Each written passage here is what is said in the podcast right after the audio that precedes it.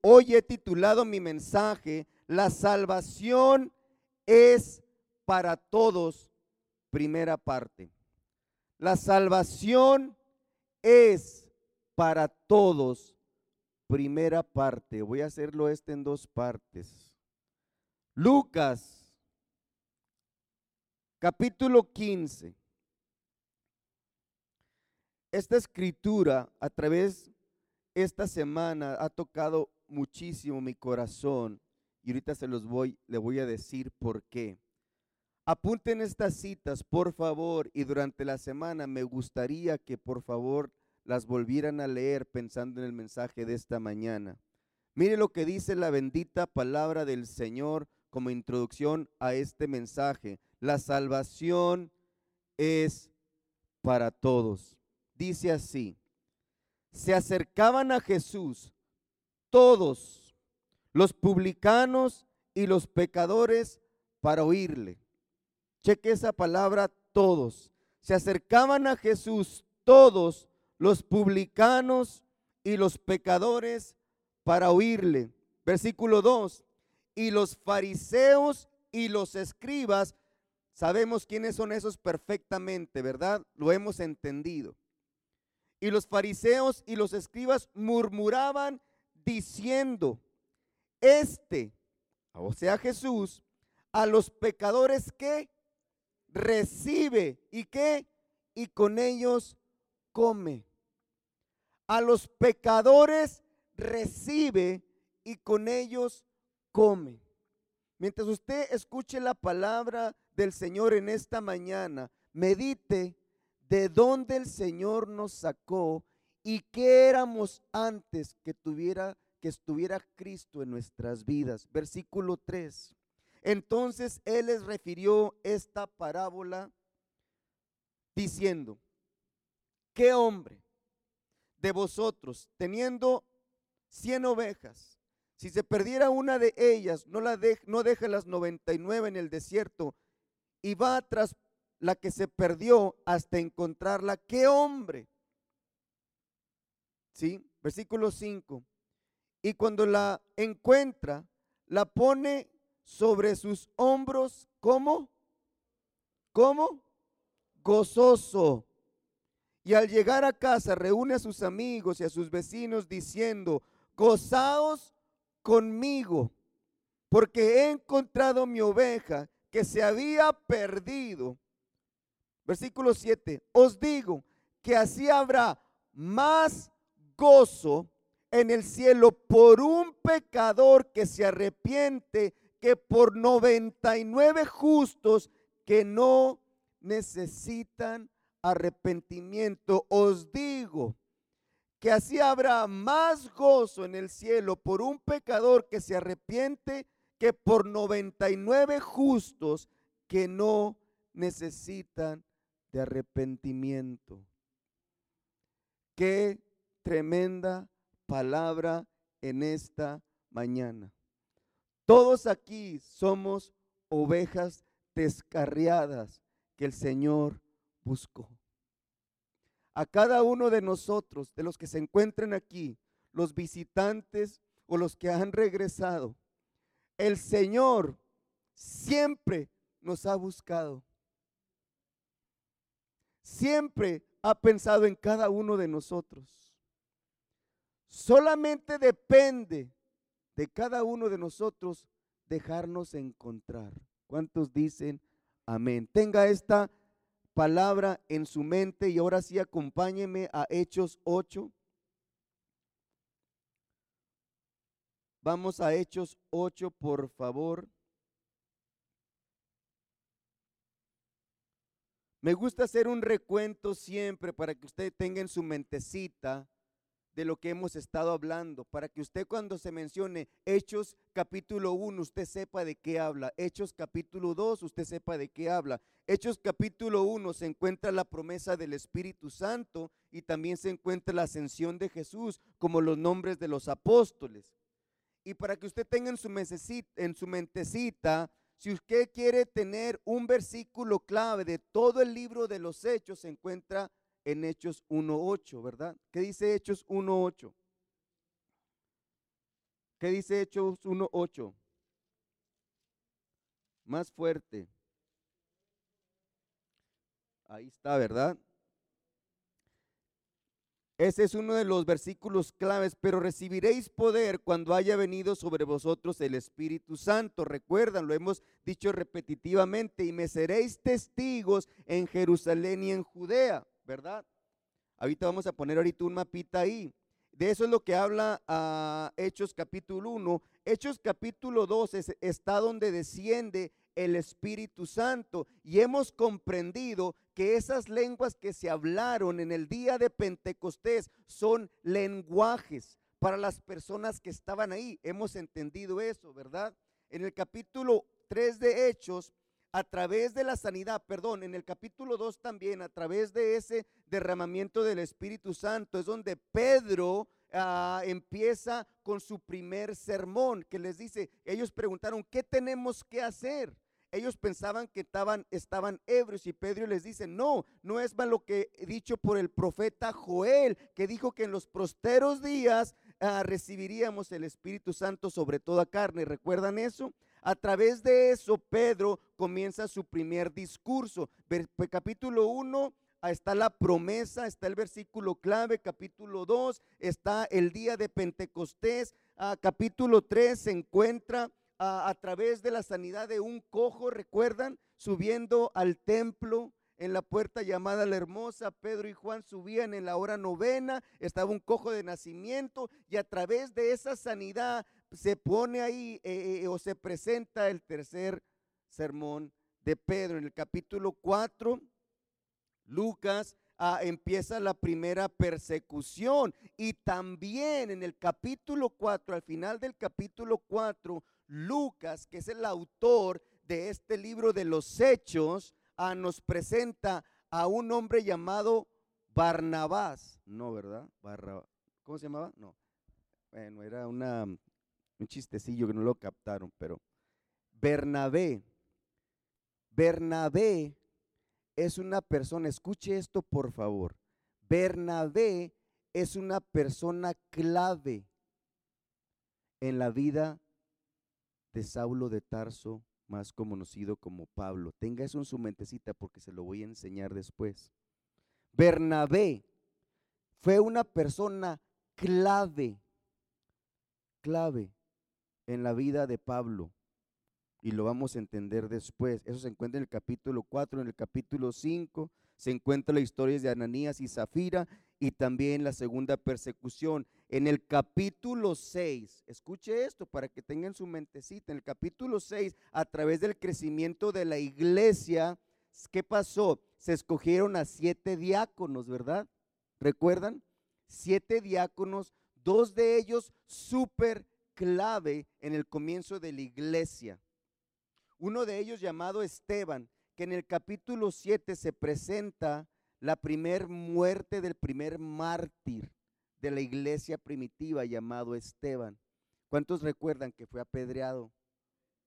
Pero Dios usa todo. Todo esto que estaba sucediendo era a través de lo que el Espíritu Santo estaba orquestando. Un mejor título para el libro de los hechos no es Hechos de los Apóstoles, porque entendimos bien que los nombres de los apóstoles todos se encuentran solamente en el capítulo 1. Un mejor título para el libro de los hechos es Hechos del Espíritu Santo, lo que el Espíritu Santo hizo en la iglesia primitiva. Y cada uno de los acontecimientos en estos capítulos es lo que el Espíritu Santo estaba haciendo para cumplir la promesa de me seréis testigos en Jerusalén, en Samaria, en Judea, en Samaria, hasta lo último de la tierra. ¿Vamos bien? Entonces, a través de la muerte de Esteban, que aparentemente fue algo cruel, algo muy triste, Dios y el Espíritu Santo permitió esto para que todos fueran esparcidos por todas partes. Y mientras ellos iban a retirándose de Jerusalén, porque dice la palabra, y todos fueron esparcidos, excepto los apóstoles, excepto los doces. Entonces, a través de la muerte de Esteban, a través del primer mártir de la iglesia, un hombre escogido por la gente, lleno del Espíritu Santo, de buen testimonio y de sabiduría, fue, se fue esparciendo el Espíritu Santo. A consecuencia de esto, tenemos en la Biblia y nos presenta Lucas a un hombre Felipe, uno de los siete que es considerado como Felipe el evangelista, ¿sí? Que fue la primera persona que hace dos semanas entendimos que predicó en Samaria. ¿Y quién preparó el momento para esa predicación? Jesús con la mujer samaritana. ¿Recuerdan? Amén. Díganme un fuerte amén. Amén. Ahora sí, vamos a considerar el día de hoy el versículo 26. Acompáñenme al versículo 26 de Hechos 8. ¿Vamos bien? ¿Entendieron la introducción? Sí. Bendito sea Dios. Versículo 26. Dice así, un ángel del Señor, ¿vamos bien? Un ángel del Señor habló a Felipe diciendo, levántate y ve hacia el sur por el camino que desciende de Jerusalén a Gaza, el cual es desierto. Entonces él se levantó y fue. Y sucediendo que un que etíope, eunuco, funcionario de Candace, reina de los etíopes, lo voy a leer otra vez. Y sucedió que, un, que un etíope, eunuco, funcionario de Candace, reina de los etíopes, el cual estaba sobre todos sus tesoros, había venido a Jerusalén para, ¿cómo? Adorar, adorar. Volvía sentado en su carro y yendo, leyendo al profeta Isaías. Hasta ahí, por favor. Ahí Santi me va a poner un mapita. La semana pasada, discúlpenme ustedes, yo les estaba diciendo la antepasada, vean, vean, vean, vean la pantalla, vean la pantalla, porque yo lo estaba leyendo en una versión diferente que habíamos acordado de ponerla aquí, pero tuvimos un error que se estaba poniendo la Reina Valera. Entonces, lo que yo estaba leyendo era diferente, pero ahí disculpen que decía, volteen para acá, volteen para acá. Pero bueno, Ahí se encuentra un mapita. Aquí me regalaron este, este, lucecita aquí. Entonces, entonces, este, aquí está Jerusalén, ¿verdad? Este es Gaza, ¿sí? Aquí está Jerusalén. Acá está Samaria, ¿verdad? Aquí, aquí de aquí fueron esparcidos todos los creyentes y empezaron a irse por todos lados, para Jope, para Azote, para otros lugares. Felipe llegó hasta Samaria, empezar a predicar el Evangelio. Y el Espíritu Santo, un ángel del Señor le dijo, levántate y ve a Gaza por el desierto. En esta área de aquí se encontró con el etíope. En esta era aquí, en un área desértica. Se cree que había dos lugares, dos caminos cómo llegar a ese territorio. Y ese territorio del desierto era un territorio no tan transitado. Lo que quiero resaltar en esta mañana es la obra, primeramente la obra del Espíritu Santo.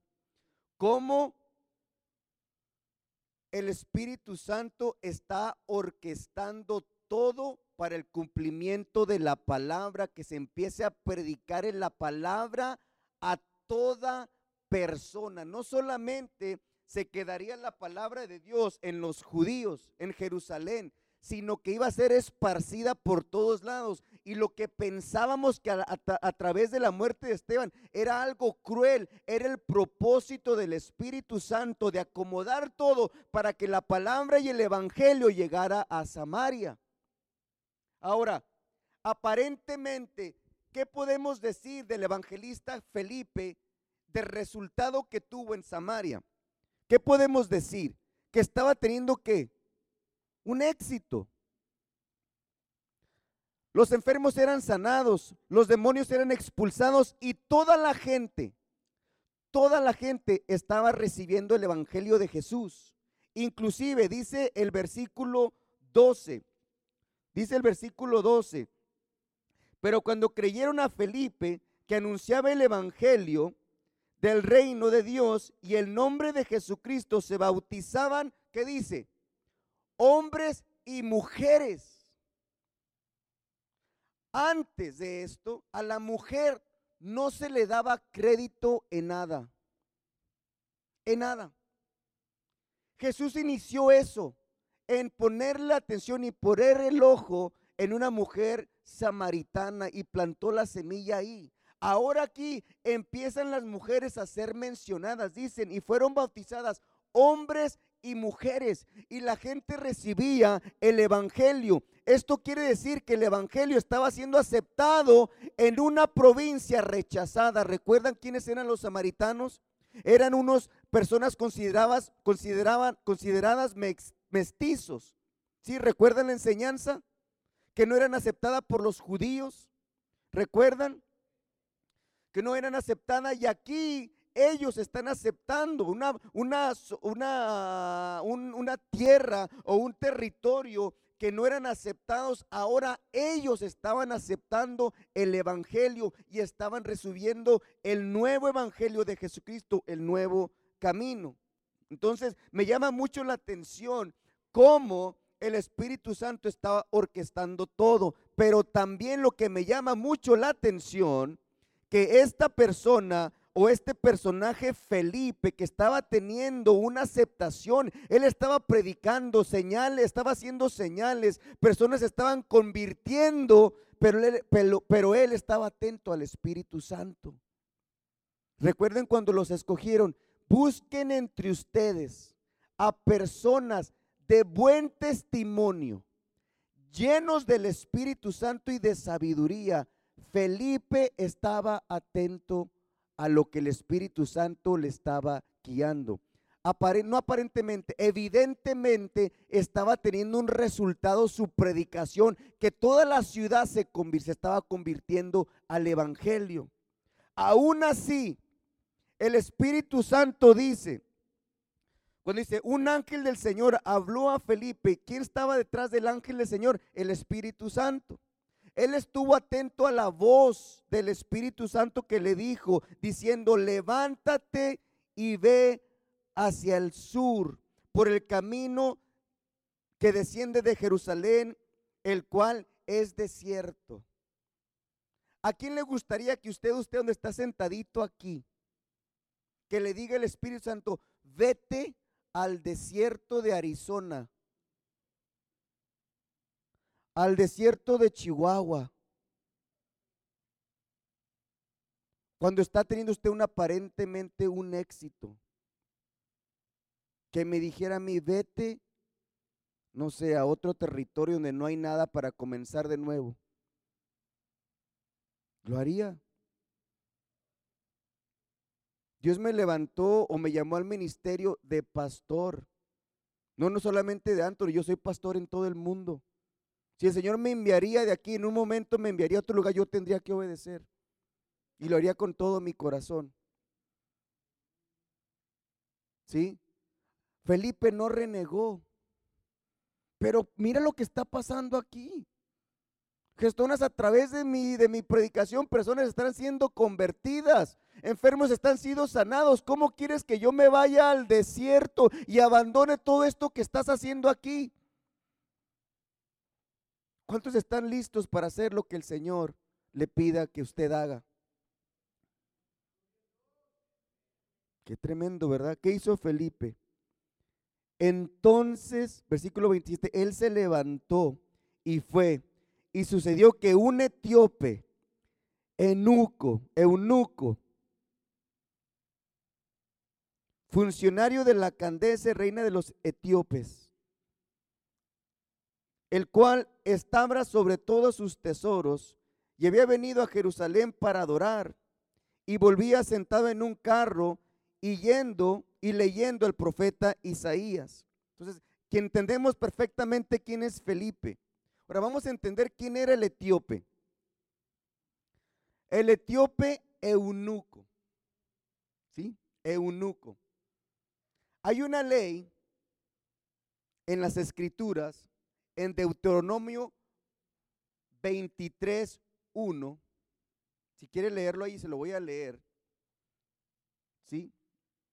En Deuteronomio, ley, eh, versículo, perdón, capítulo 23, 1, dice así, no entrará en la congregación de Jehová el que tenga mayugado los testículos y emputado su miembro viril. Un eunuco es una persona que es un hombre que es castrado. ¿Entienden todos eso, verdad? Un hombre que es castrado. Y estas personas eran seleccionadas para trabajar directamente en el reino, en, un, eh, eh, en el reino de un, de un rey. ¿Por qué hacían esto? Para que ellos no tuvieran la tentación de meterse sexualmente con las mujeres del reino y menos con las reinas de ellos. Porque los reyes salían a la guerra, salían a sus asuntos y estos eunucos estaban eh, encargados de proteger el reino y de trabajar para ellos. Y de esta manera ellos estaban totalmente eh, ah, sirviendo en el reino para que no, tenían, no tuvieran de repente un eh, deseo sexual, estas personas eran castradas. Y dice aquí la palabra, la ley judía, la ley judía no entrará en la congregación de Jehová el que tenga esto. Un eunuco no podía ser aceptado en el pueblo judío, no podía. Otra cosa, Candese dice, funcionario de Candese, reina de los etíopes, Candese no es el nombre de la reina, Candese es un título como por ejemplo el título que tienen los faraones. El faraón es el mero mero de todo Egipto, es un título. Él tiene un, cada faraón tenía un nombre, o como es el César. Cada César es un título, no es el nombre. Todos entendemos eso. De eso está hablando aquí. El cual estaba sobre sus tesoros, era el tesorero del reino, de un pueblo retirado. Podría llamársele a esta persona un prosélito, que esto es alguien no nacido en Jerusalén, no judío, que ha aceptado la religión de eh, la religión judía. Ahora, esta persona por dos maneras es rechazado en el pueblo judío. Primero por ser eunuco y por ser de otra raza. ¿De qué raza estamos hablando? De una raza negra, de piel negra, ¿verdad? Hay un acontecimiento, si usted recuerda, lo puede leer en casa, en Primera de Reyes, capítulo 10, que habla de la reina de Sabá y el rey Salomón. ¿Recuerdan esa historia? Ella vino desde lejos para eh, darse cuenta, para cuestionar y ver por sus ojos la sabiduría de Salomón. No lo dice la Biblia, pero hay muchas historias acerca de esto, de que esta reina, después de ver, ahí usted lo puede leer en casita, al final él tuvo, ella tuvo un hijo con el rey Salomón. Y que esta persona le enseñó a Salomón y se llevó el arca a Etiopía o a ese territorio. Eso dice la historia. ¿verdad? Y que se llevó el arca y luego después Salomón, Salomón fue y lo instruyó, pero esas son historias del pueblo etíope, del África. No lo dice la palabra, ¿sí? Pero sí me dice la palabra donde esta reina conoció el poder del Dios de Salomón. Y se cree de esta manera, algunas personas a través de la historia creían en el Dios de Israel. ¿Sí? Entonces, por esa razón, tal vez este etíope eunuco conocía, conocía del, río, del Dios de los judíos, porque dice que había venido a Jerusalén para adorar. Ahora, si recordamos un poquito la historia que hemos estado aprendiendo aquí, cuando hablamos del templo, del templo de, en Jerusalén, construido por el rey Herodes, ¿ustedes creen que si ya conociendo la, la ley judía, que iban, le iban a permitir a un eunuco entrar a adorar al templo?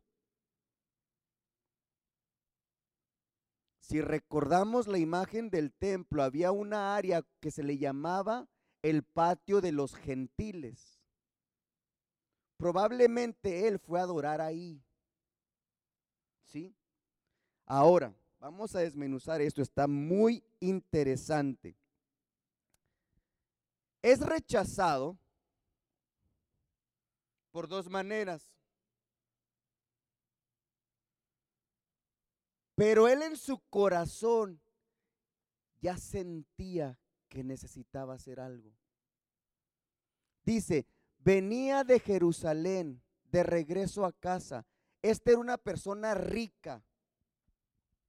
No cualquiera iba en un carruaje alguien lo iba manejando y probablemente llevaba muchos sus servidores. Era una persona rica porque estaba a cargo de los tesoros de la, de la reina, del palacio. Era una persona rica, ¿sí? Pero rechazado por el pueblo judío, también por ser gentil. ¿Vamos bien? Ahora, ¿qué es lo que estaba sucediendo en Jerusalén en este momento? Si recortamos la cantidad de personas que se habían convertido al Evangelio, eran miles. Y había una grande persecución en ese momento. Y estaban corriendo por todas lados, lados perdón. Imagínense 16 mil, 17 mil personas corriendo, saliendo de Jerusalén. No es como Jerusalén estaba grandísima. Entonces, ¿creen que las personas de ahí sabían lo que estaba pasando en Jerusalén al ser todas estas personas esparcidas? ¿Que ustedes creen que se escuchaba el nombre de Jesús ahí en este momento? Claro que sí. Porque había un pleito entre los fariseos y los nuevos creyentes. ¿De dónde viene bajando el eunuco? De Jerusalén. Él ahí se dio cuenta de quién era Jesús. Él ahí se dio cuenta de que había esperanza para él de redención. ¿Cuántos dicen amén? Él venía leyendo el rollo de Isaías. No cualquier persona podía comprar un rollo. Solamente una persona súper rica. No estaba disponible para todos.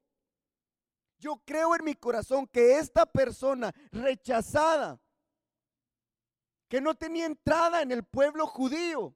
Escuchó del, escuchó del Señor Jesús diciendo que era el Mesías, que podía traer esperanza no solamente al pueblo judío, sino al mundo entero. Probablemente él preguntó, ¿y dónde puedo ver eso? Eso está en el rollo de Isaías, profeta. Compró el rollo compró el rollo para, para, para, investigar quién era este personaje que se estaba presentando ahí, que los fariseos odiaban, pero que era, traía esperanza de salvación. ¿Quién es este Jesús? ¿Qué es lo que el eunuco venía leyendo? Sigamos leyendo, versículo 29. Y el Espíritu Santo dijo a Felipe, acércate junto al carro. Ahora, imagínense por favor esto. Le dice el Espíritu Santo, vete al desierto. ¿Y cómo, cómo el Espíritu Santo orquestó todo para que ellos se encontraran? El carro iba andando. Obviamente a una velocidad, a una velocidad poco, no, no, no tan fuerte. ¿Cómo se acercó Felipe? Mire esto. Felipe acaba de dejar una ciudad convertida donde aparentemente a lo mejor es famoso para irse a corriendo detrás de un carruaje. No es como si Felipe llegó donde estaba el carro, lo alcanzó y se pararon todos. No, siguió corriendo porque mire lo que dice la palabra. Tenga esto en su mentecita, por favor. Y el Espíritu Santo dijo, acércate junto a ese carro. Y acudiendo Felipe le oyó que leía el profeta Isaías. En ese momento se acostumbraba a leer las escrituras en voz alta. A mí, hermanos, Cori sabe esto, me encanta. Yo cuando leo la palabra, yo la leo en voz alta. Yo la leo en voz alta. Tengo que cerrar todas las puertas porque estoy leyendo en voz alta. Y de repente estamos leyendo juntos y dice, ¿no puedes leer para ti? No, no puedo. No, sí puedo, sí, sí lo hago pero me gusta leer en voz alta. Si estoy en mi oficina aquí o en mi oficina en mi casa, estoy leyendo a voz alta. Me encanta porque me estoy imaginando las cosas. Mire lo que dice. 30. Acudiendo Felipe le oyó que leía al profeta Isaías y dijo, pero ¿entiendes lo que lees? Y él le dijo, ¿cómo podré si alguno no me enseña? Y luego y rogó a Felipe que subiese y se sentase con él. Y el pasaje que él, que de la escritura que él leía era este. Está hablando de Isaías 53, 7 y 8. Como oveja a la muerte fue llevado y como cordero mudo delante de que lo trasquila, así no abrió su boca y en su humillación no se le hizo justicia, mas su generación, ¿quién la contará? Porque fue quitada de la tierra su vida. Y respondiendo el eunuco dijo, Felipe, Felipe, te ruego que me digas de quién está diciendo el profeta esto, de sí mismo o del uno otro. ¿De quién está diciendo el profeta esto? Esto está tremendo. Si usted me acompaña, por favor, ahí mismo, o vaya a Isaías, por favor, él está leyendo Isaías 53. Él está leyendo el rollo de Isaías. Vea lo que dice en el capítulo 56 de Isaías, versículos 3 al 7. Vea lo que dice. Y el extranjero que sigue a Jehová no hable diciendo, me apartará totalmente Jehová de su pueblo Dice ahí, vean lo que dice, ya llegó. Dice, ni diga el eunuco, he aquí yo soy árbol seco, porque así dijo Jehová a los eunucos que guarden mis días de reposo y escojan lo que yo quiero y abracen mi pacto, yo les daré lugar en mi casa y dentro de mis muros y un nombre mejor que el de los hijos y hijas. Nombre perpetuo les daré que nunca perecerá. Y a los hijos de los extranjeros. Aquí este pacto está aceptando a través de la vida del Mesías, está aceptando a los eunucos y a los extranjeros. Regresemos por favor a Hechos el 34, respondiendo el eunuco, sabiendo él todo esto que le acabo de leer, lo que dice Isaías 53, de aquel cordero inmolado, Jesús, el eunuco le dice a Felipe, por favor te ruego, ¿de quién está hablando? ¿Está hablando del profeta que murió? ¿De Isaías que murió? ¿O está hablando del que se dice en Jerusalén llamado Jesús? Que es el Mesías prometido, que resucitó al tercer día y hay esperanza para mí. Te ruego por favor que me digas de quién está hablando el profeta, de él que murió o de Jesús que da esperanza de salvación, inclusive para mí como hombre pecador, como enuco, como rechazado. ¿De quién está hablando el profeta? Dejó las 99 para ir por una persona. Dejó a Samaria para ir y encontrarse con una persona que quería saber de él. Felipe, te ruego que me digas de quién está hablando el profeta de él de una persona que murió, de un profeta que murió, de un prometido, de un Mesías prometido llamado Jesús, de que todos hablan, que da esperanza de salvación, incluyéndome a mí. ¿De quién está hablando el profeta? ¿Cuánto nos encontrábamos en esa condición? ¿Cuánto nos encontrábamos en una condición donde nadie daría la vida por mí. Una persona rechazada a través de mis propios errores. ¿Cuánto nos encontramos así? Que Dios nos alcance y nos da esperanza de salvación, aún en la condición que nos encontrábamos. Dios nos dedicó un momento. Sabiendo que Él no nos necesita porque eres Dios soberano, Él no necesita nada, pero aún así, Él organizó todo en nuestras vidas para que alguien nos hablara del perdón de Dios, para que alguien nos alcanzara, para que tal vez a través de tu palabra Él nos hablara diciendo, necesitas mi perdón. Te ruego por favor, Felipe. ¿De quién está hablando? ¿Del profeta o de Jesús, del que todos hablan? Que fue crucificado, pero al tercer día resucitó.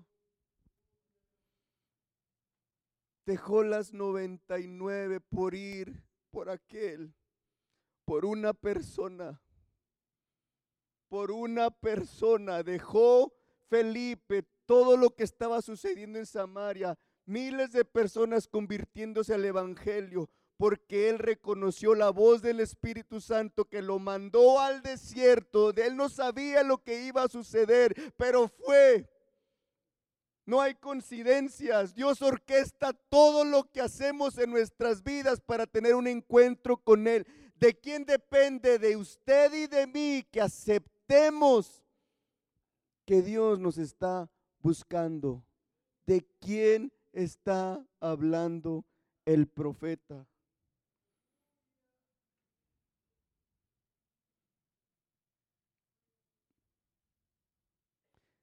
Versículo 35.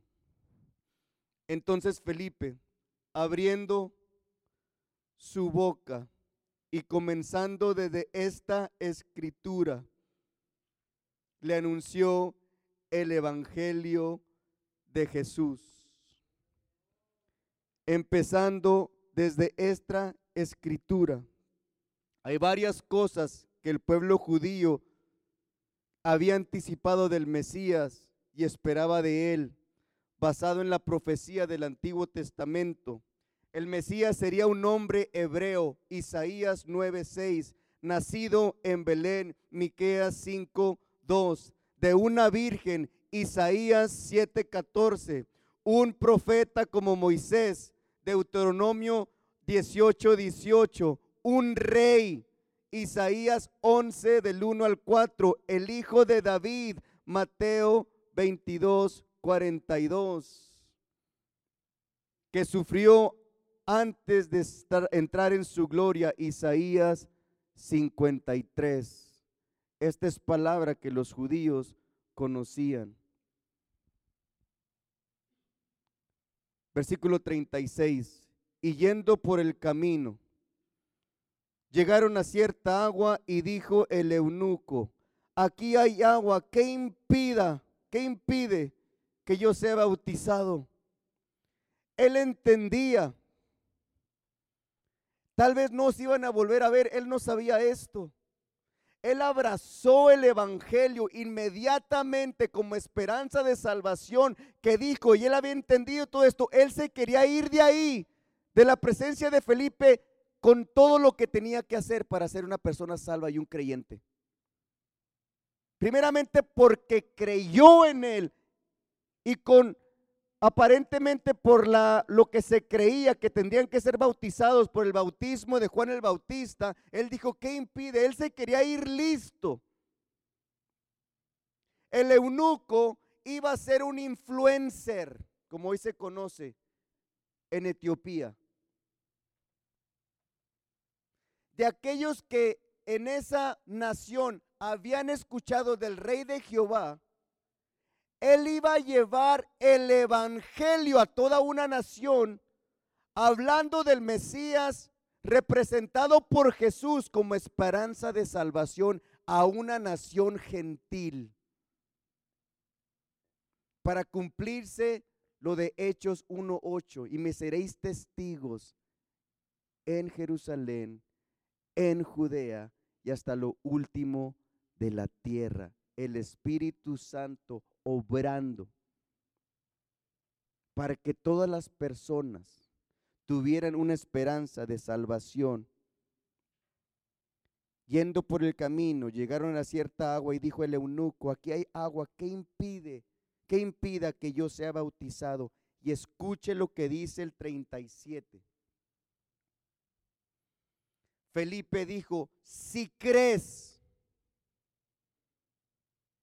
no dijo si, si seas bautizado primeramente, no dijo si crees de todo corazón, bien puedes. Y respondiendo dijo, creo, vean las palabras de esta persona que toda la vida había sido rechazado.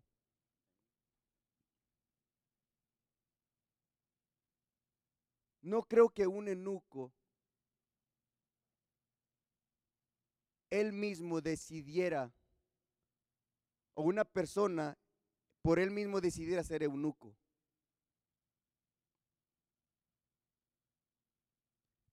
Ellos eran seleccionados y castrados para servir en el palacio. Imagínense la mente de esta persona.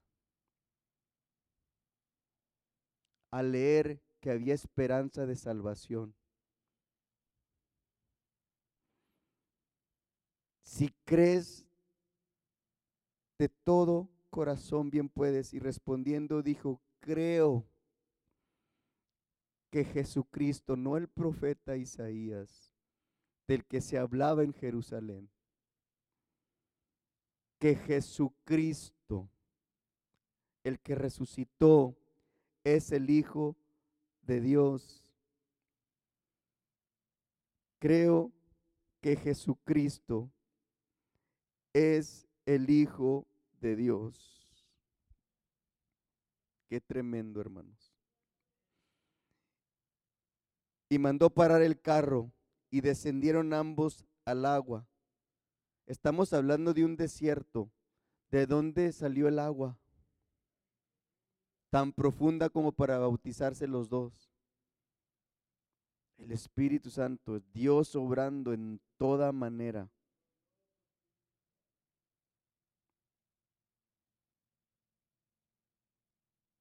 Felipe y mandó para el carro y descendieron ambos al agua y Felipe y el eunuco y le bautizó. Cuando subieron del agua, el Espíritu del Señor arrebató a Felipe y el eunuco no le vio más y siguió gozoso su camino. Pero Felipe, si pueden poner el mapita, por favor. Felipe se encontró en Azoto y pasando anunciaba el Evangelio en todas las ciudades hasta que llegó a Cesarea. ¿Qué son los requisitos para salvación? ¿Qué son los requisitos de salvación, creer, creer y arrepentirse. ¿Sí?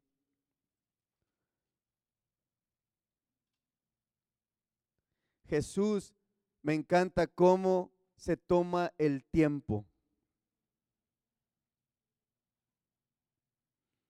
Aunque entendemos que Él es soberano. De verdad, hermanos, Él no necesita la humanidad. Él no nos necesita a nosotros. Pero yo creo en mi corazón que mientras estemos vivos en este mundo, su misericordia está sobre nosotros. Y a pesar que somos pecadores, como lo mencionó Ildamar ahorita, y que seguimos pecando, Él nos da esperanza de arrepentimiento. Y no importa lo que haya sucedido en nuestras vidas, ni los errores que hemos cometido.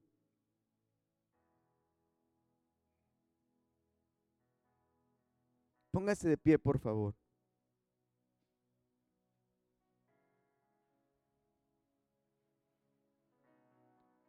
Póngase de pie, por favor. Todos.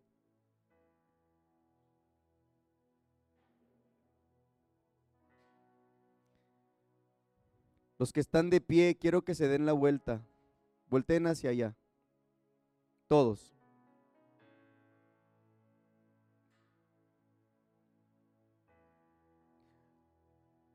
Así nos quiere ver el enemigo, volteando hacia atrás a lo que hemos hecho, a lo que hemos fallado, los errores que hemos cometido. Voltese para acá, por favor. El único que nos recuerda nuestro pasado y nuestros errores es el enemigo para desviarnos para decirnos, tú no puedes, tú no debes, no hay esperanza para ti, no hay manera como Dios pueda perdonar lo que has hecho. Mira tu condición, mira quién eres dentro de tu mente y corazón. El único que puede recordarnos nuestro pasado es el enemigo. El único. Porque Dios, mientras estemos en la tierra, a través de la vida y el ministerio del Señor Jesús que estamos entendiendo perfectamente, tenemos esperanza de salvación. Tenemos esperanza que el Señor perdone nuestras iniquidades, que perdone nuestras ofensas, siempre y cuando, siempre y cuando vengamos con un corazón contrito y humillado y arrepentido. ¿Por qué no cierra sus ojos en esta mañana? Porque de tal manera amó Dios al mundo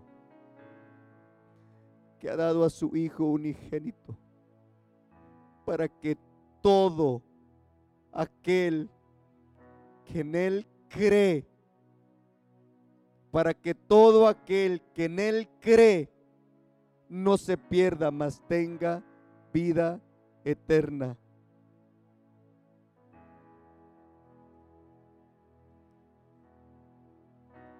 bendito sea tu nombre.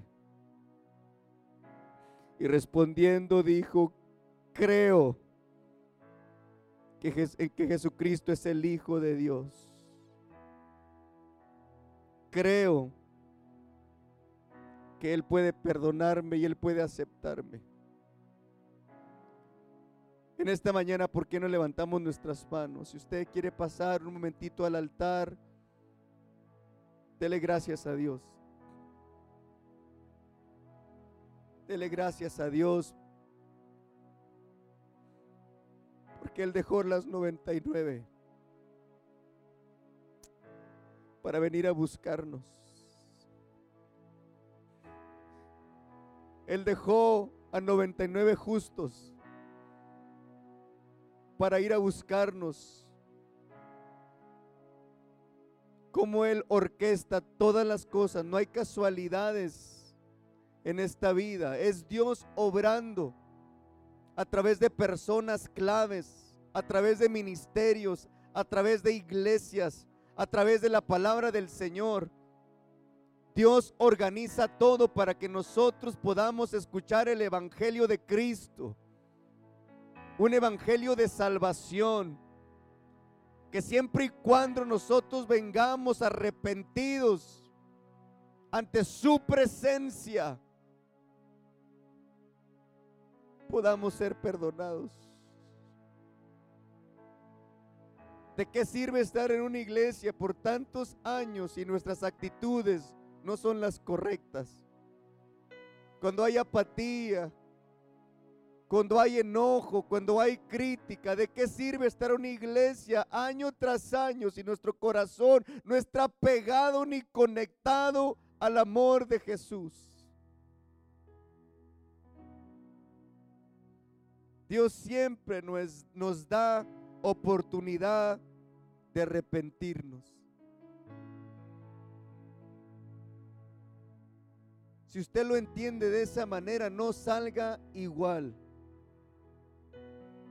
Deje eso que el enemigo le pone en su mente cada vez y rechácelo y pida perdón.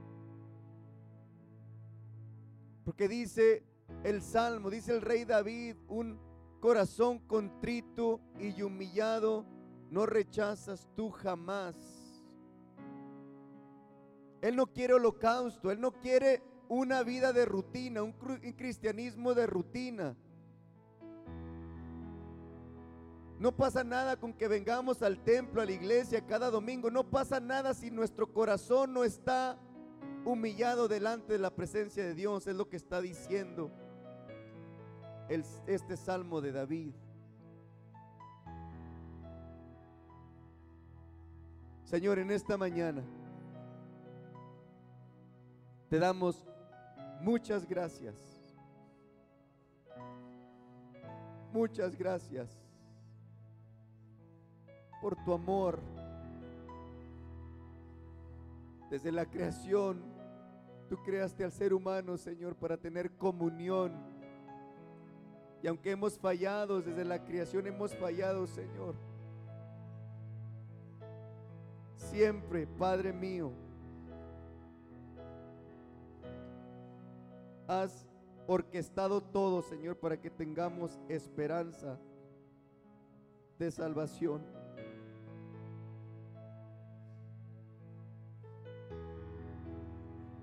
Te damos muchas gracias en esta mañana, Señor, por darnos la oportunidad de estar aquí en tu casa, Señor. Por escuchar que hay esperanza para mi vida, hay esperanza, Señor, para mi familia. Para escuchar que hay esperanza de salvación, Señor, para aquellos que se encuentran distantes, lejados, para aquellos que no están aquí. Yo te pido, Señor, que tú obres, mi Dios, a través de la oración, Señor, para llevar el Evangelio, el amor de Jesús a aquellos familiares, Señor, que no te han conocido. Danos la oportunidad. Mueve tú las cosas, mi Dios, para que nos des la oportunidad de nosotros mismos presentar el Evangelio,